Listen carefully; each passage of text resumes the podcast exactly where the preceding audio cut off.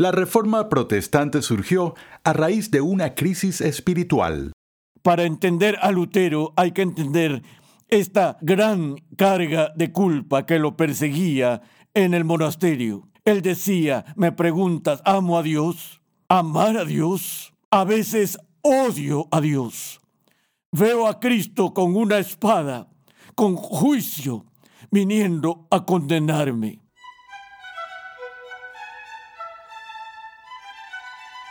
Martín Lutero luchó por entender cómo podría llegar a ser lo suficientemente justo para complacer a Dios. La carga de culpa atormentaba su alma. Gracias por escuchar Renovando tu mente mientras continuamos con la serie del Dr. R.C. Sproul, Justificados por la Fe Sola.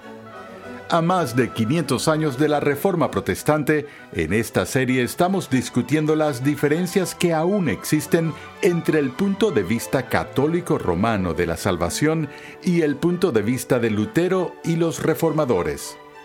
Como dijo el Dr. Sproul, esto es realmente un asunto del Evangelio mismo. Pasemos una vez más al salón de clases a escuchar al Dr. R.C. Sproul mientras explica cómo la vida de este monje alemán proporciona un marco histórico útil para entender la reforma y la doctrina de la justificación por la fe sola. Creo que una de las formas más interesantes de estudiar la historia de la Iglesia es centrando nuestra atención en las personas que hicieron historia. Cuando pensamos en la reforma protestante y en la importancia central de la doctrina de la justificación por la fe sola, pensamos de inmediato en el papel que desempeñó este monje agustino de Wittenberg, Martín Lutero.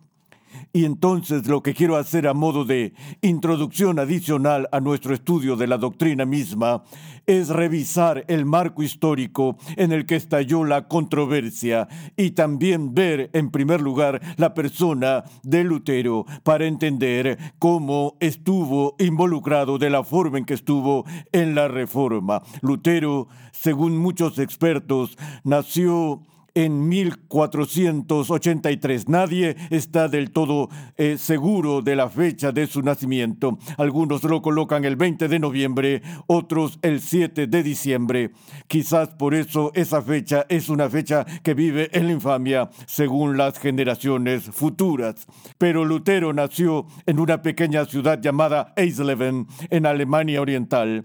Pero una de las ironías de la historia de la Iglesia es que su familia se mudó de Eisleben poco después de su nacimiento, por lo que pasó la gran mayoría de su vida fuera de la ciudad de Eisleben. Aún así, es la ciudad en la que murió en 1546. Pero cuando vemos a Lutero como persona y revisamos su historia, una de las cosas que salta a la vista es que tendía a tener crisis cada cinco años, al menos por un tiempo.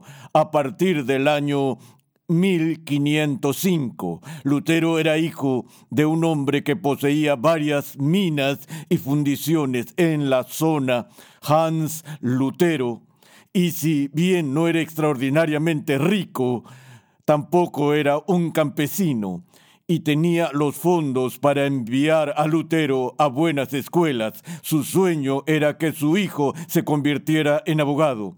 De modo que Lutero se matriculó de joven en la Universidad de Erfurt y allí estudió derecho.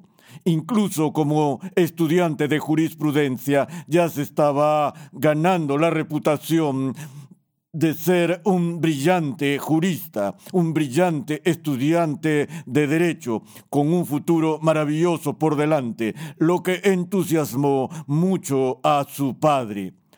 Y luego, en 1505, después de volver a casa para visitar a sus padres, en el camino de regreso a la Universidad de Erfurt, cuando se acercaba a la ciudad hubo una violenta tormenta eléctrica y un rayo golpeó justo al lado donde estaba Lutero y estaba aterrorizado y gritó con horror, Sálvame, Santa Ana, o ayúdame Santa Ana, me convertiré en monje. Santa Ana, quien de hecho fue la madre de María, la madre de Jesús, era parte del repertorio de santos católicos romanos, era la santa especial para los mineros y para aquellos que estaban involucrados en oficios peligrosos como la minería. Y así Lutero, aterrorizado en ese momento, dijo que si sobrevivía a este rayo se convertiría en eh, monje. Y entonces fue a la universidad, recogió sus pertenencias personales, se despidió de sus amigos y caminaron con él hasta el monasterio agustino, allí en Erfurt, y se despidieron mientras que él les daba la espalda y caminaba hacia la puerta del monasterio para presentarse como candidato para el sacerdocio. No se puede entender la reforma, no se puede entender el papel que Lutero tuvo en ella sin entender esta crisis que sucedió en 1505, que lo llevó a convertirse en monje para pesar de su padre. El viejo Hans no podía hacer nada ahora que este hijo suyo había decidido entrar al servicio religioso como monje, como un simple sacerdote, en lugar de ser un abogado prominente. Bueno, en todo caso, cuando Lutero entró al monasterio y pasó por las diferentes etapas para ser ordenado, lo cual ocurrió en 1507. Este fue uno de los periodos más críticos de su vida, sin el cual nunca entenderíamos la doctrina. Hay una gran ironía, sin embargo, envuelta en la ordenación de Lutero en Erfurt. Un siglo antes, un predicador eh, checo llamado Juan Hus, o Hus realmente, fue acusado de herejía porque negó la infabilidad de la Iglesia y eh, puso las escrituras por encima de los cánones y decretos de la Iglesia Católica Romana y fue interrogado en el concilio de Constanza y allí en el concilio de Constanza fue condenado a muerte. Y el obispo que ordenó su ejecución para ser quemado en la obtuvo esta respuesta de Juan Haas. Haas dijo, puedes asar este ganso o puedes quemarme si quieres, pero vendrá después de mí un cisne al que no podrá silenciar. De nuevo, el nombre de Juan Haas significa ganso, y por eso dijo que puedes matar este ganso, pero que va a venir un cisne al que no vas a poder callar. Estuve en, eh, en Praga en una ocasión y no podía creer la ironía de dos iglesias católicas en la plaza central y en el centro de la plaza central estaba esta estatua de Juan Haas. Y nuestro guía nos estaba contando la historia de su ejecución y dijo, aquí es donde señaló un lugar en particular y dijo, aquí es donde Juan Haas fue ahumado. Y así tuvimos una nueva perspectiva de lo que significa ser ahumado, porque este hombre tenía un problemita con el idioma español, pero de todos modos Haas fue quemado en la hoguera e hizo ese comentario. Ahora la parte apócrifa de la historia es la historia que inventé, que en realidad no es cierta, pero lo que sucedió un siglo después es que cuando Lutero fue ordenado allí en el monasterio de Erfurt, por supuesto estaba postrado en la base del altar y se puso en forma de cruz y allí fue consagrado al sacerdocio. Y el hombre que estaba enterrado bajo el altar de Erfurt fue el obispo que condenó a muerte a Juan Haas para ser quemado en la hoguera. Y entonces mi añadidura apócrifa a esta historia es que cuando Haas dijo, puedes matar a este ganso, pero vendrá después de mí un cisne al que no podrás silenciar, tengo al eh, obispo diciendo sobre mi cadáver, porque realmente fue ordenado sobre el cadáver de este obispo.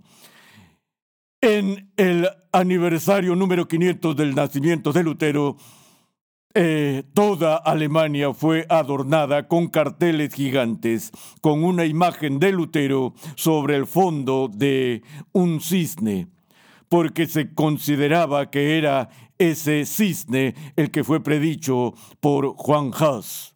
Pero por supuesto los años en que Lutero estuvo en el monasterio fueron años de mucha ansiedad, mucho estrés y mucho tormento. La mejor historia que tenemos de él nos dice que él era un monje excepcional, que se portaba muy bien y era extremadamente productivo en el monasterio, excepto por un problema. Se suponía que los monjes debían confesarse diariamente con sus padres confesores, Después de pasar por los rigurosos tiempos de oración cada día, tenían un momento reservado para entrar en el confesionario y repasar los pecados del día. Y la mayoría de los monjes entraban y, decían, Padre, he pecado, y decían eh, eh, que habían codiciado el pan extra del hermano Jonatán en la cena de anoche o algo así, y en cinco minutos el sacerdote obtenía la absolución y salía y regresaba al trabajo. Lutero entraba y pasaba veinte minutos, media hora, una hora, a veces dos horas y más, confesando todos los pecados que había cometido en las últimas veinticuatro horas. Y eh, cuando piensas al respecto, estás en un monasterio. ¿Cuántos problemas puedes tener eh, en 24 horas? Lutero pensaba en todas estas cosas, en las formas en las que había desobedecido la ley de Dios en las últimas 24 horas. Y luego al final obtenía su absolución y después, en su camino de regreso a su celda, pensaba en otro pecado que olvidó confesar. Y perdía la paz que había recibido de la absolución. Ahora, algunos historiadores han visto esa conducta de Lutero y consideran que es evidencia de que el hombre estaba demente, que estaba loco por pensar y tener ese tipo de complejo de culpa que lo llevaba a pasar tanto tiempo confesando sus pecados todos los días. Sabemos que en ese momento Lutero era un hombre perseguido por su culpa pero al mismo tiempo tienes que entender que él tenía la mente de un abogado y que estudiaba cuidadosamente, con mucho escrutinio, la ley de Dios. Y luego se medía contra esa ley y se daba cuenta de que estaba pecando contra la ley de Dios a cada minuto. Así es como Lutero lo pensaría. Él decía, la Biblia dice que el gran mandamiento es amarás al Señor tu Dios con todo tu corazón, con toda tu alma y con toda tu fuerza y con toda tu mente y a tu prójimo como a ti mismo. Bueno, nadie hace eso. Y entonces, ¿quién se altera por eso? Bueno, Lutero pensaría de ese modo y diría, si ese es el gran mandamiento, entonces la violación de ese gran mandamiento debe ser la gran transgresión. Y así Lutero iba a su celda y se golpeaba a sí mismo físicamente, se autoflagelaba y entraba en periodos de ayuno que eran de alguna manera extremos, tratando de encontrar paz por la culpa que estaba experimentando por quebrantar la ley de Dios. Yo no he guardado el gran mandamiento desde que me levanté de mi cama esta mañana. No he amado al Señor mi Dios con todo mi corazón y toda mi mente, toda mi fuerza y toda mi alma, un solo día en toda mi vida. Pero nadie más lo hace y entonces no me preocupo mucho por eso. Pero Lutero sí se preocupó por eso tanto que su confesor se frustraba con frecuencia con él y le decía, hermano Martín, si vas a venir al confesionario, ven con algo serio, ven con algún crimen real en contra de Dios en lugar de estos pecadillos que siempre estás recitando allí. Pero otra vez, para entender a Lutero hay que entender esta eh, gran carga de culpa que lo perseguía en el monasterio. Él decía, me preguntas, ¿amo a Dios? Amar a Dios. A veces odio a Dios. Veo a Cristo con una espada, con juicio, viniendo a condenarme. Y él trataba, muchas personas creían en la iglesia que una ventaja adicional para entrar al cielo era tener una vocación religiosa. Y pensaban que al ser un monje y consagrado a esta vocación religiosa, eso lo ayudaría a entrar en el cielo, pero no estaba teniendo paz con ello. Y luego la siguiente crisis llegó en 1510, cinco años después. Para pura alegría de Lutero, el líder del monasterio le informó que él, junto con uno de sus compañeros monjes, había sido seleccionados en nombre del monasterio para hacer una visita a Roma a fin de realizar unos asuntos para el monasterio. Y así estos dos hombres fueron elegidos para representar al monasterio en Erfurt. Básicamente caminaron todo el trecho desde Alemania hasta Roma y Lutero estaba muy emocionado porque una de las cosas más significativas que podías hacer para obtener la salvación era hacer una peregrinación. Los dos grandes lugares de peregrinación eran Jerusalén y Roma. Y entonces ahora Lutero podría ir personalmente a la ciudad santa y eso valía eh, una gran cantidad de indulgencias, concepto que veremos más adelante. Eh, aunque todavía estaba vivo y no en el purgatorio, no podía aplicar las indulgencias que obtendría de esa peregrinación a Roma para sí mismo, así que decidió dedicar esta peregrinación, este viaje a Roma, a sus abuelos. Y así al final, después de meses de viaje, él y su compañero llegaron a Roma y fue una experiencia muy cruda de desilusión. Lo primero que le disgustó fue eh, la vida inmoral de los sacerdotes en Roma, quienes públicamente se involucraron con prostitutos de ambos sexos y que la corrupción moral y sexual del sacerdocio romano allí en la ciudad no era un secreto a puerta cerrada, sino que todos lo sabían. Era una gran orgía desde la perspectiva de Lutero. En segundo lugar, la forma en la que los sacerdotes vendían sus servicios para recitar la misa. Se les pagaba cierta cantidad por dar una misa y para aumentar eh, eh, sus ganancias daban la misa lo más rápido que podían sin mostrar reverencia a los elementos de la misa, sino simplemente haciendo la misa para beneficio personal. Lutero vio eso y quedó devastado porque, en su opinión, antes de llegar allí, él dijo, esta es la Meca desde una perspectiva cristiana, aquí es donde están lo más santos de todos los santos. Eh, en ese tiempo se cree que Julio II era el Papa quien incluso desde el análisis de un historiador católico romano, era uno de los papas más corruptos de todos, era un papa Borgia, y tenía el plan de eh, construir una nueva catedral o basílica donde se albergarían los huesos de San Pedro y San Pablo. Así que emprendió este masivo proyecto de construcción para construir una nueva catedral o basílica, pero se quedó sin dinero cuando se construyeron los cimientos y luego se llenó de malezas y demás.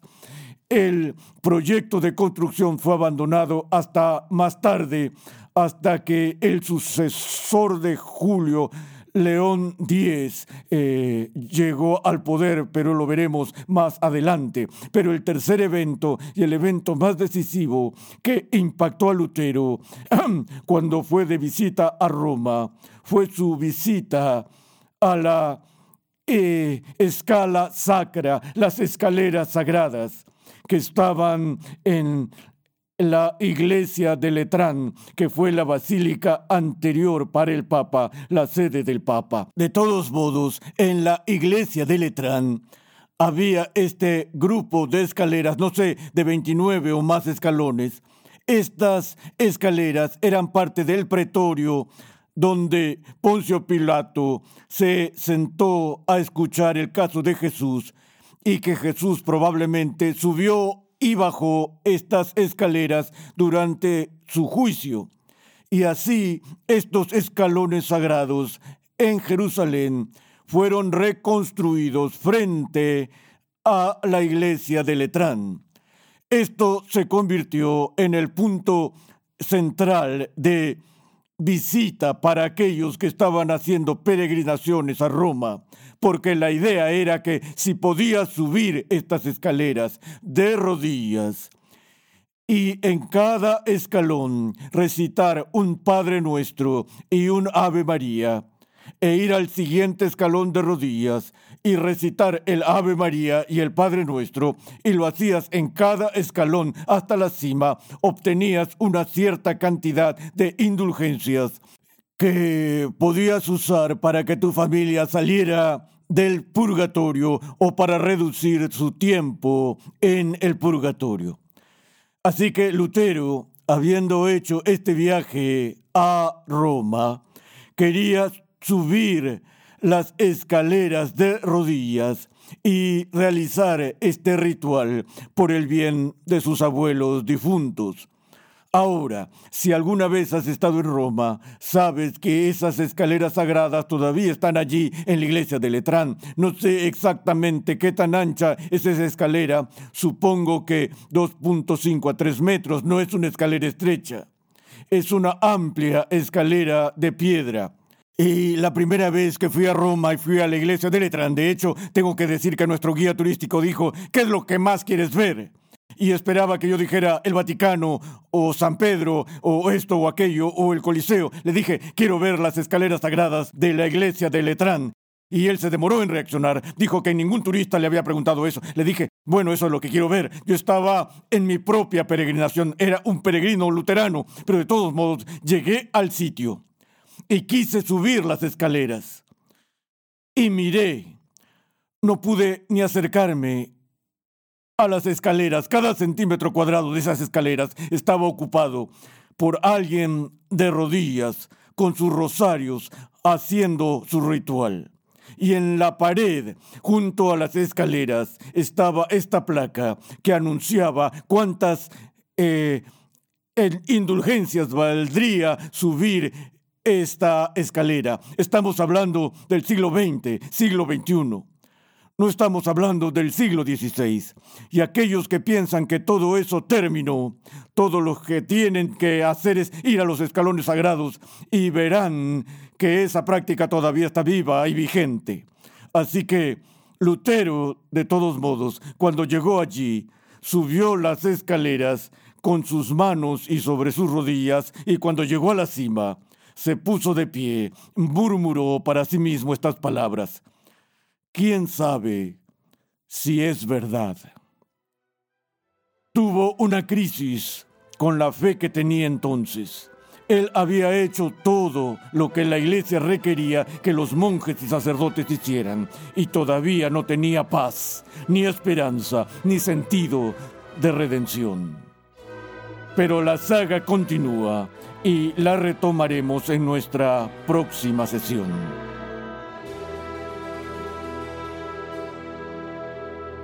No se puede exagerar la importancia de la salvación por la sola fe en Jesucristo. Como dijo el doctor R.C. Sproul, sin la doctrina de la justificación por la fe sola, no hay evangelio. Estás en sintonía de Renovando tu Mente visita nuestra página web renovandotumente.org, donde podrás solicitar gratuitamente la guía de estudio para la serie en curso.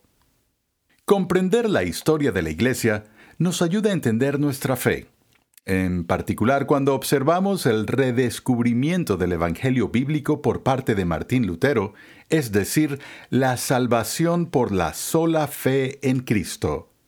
Martín Lutero estaba preocupado por la venta de indulgencias y el mensaje que esto enviaba a las personas que buscaban el perdón de sus pecados. En el siguiente episodio de Renovando tu Mente, R.C. Sproul explica cómo la respuesta de Lutero encendió involuntariamente las llamas de la reforma. Escucha un avance de nuestro próximo programa. Este fue el gran descubrimiento de Lutero. Él dijo, cuando entendí de qué justicia Pablo está hablando en Romanos, las puertas del paraíso se abrieron de par en par y yo entré. Renovando tu mente es una producción de los ministerios Ligonier, la confraternidad de enseñanza del Dr. Arcis Sproul. Nuestra misión, pasión y propósito es ayudar a las personas a crecer en su conocimiento de Dios y su santidad. Nuestra programación es posible gracias al generoso apoyo en oración y financiero de cristianos alrededor del mundo.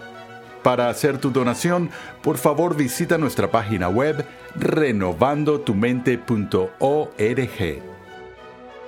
Para contactarnos, por favor envíanos un correo electrónico a programa arroba renovandotumente.org con tus preguntas, testimonios y comentarios. Sintonízanos nuevamente en esta misma emisora y en este mismo horario y únete a nuestra gran comunidad virtual en las redes sociales.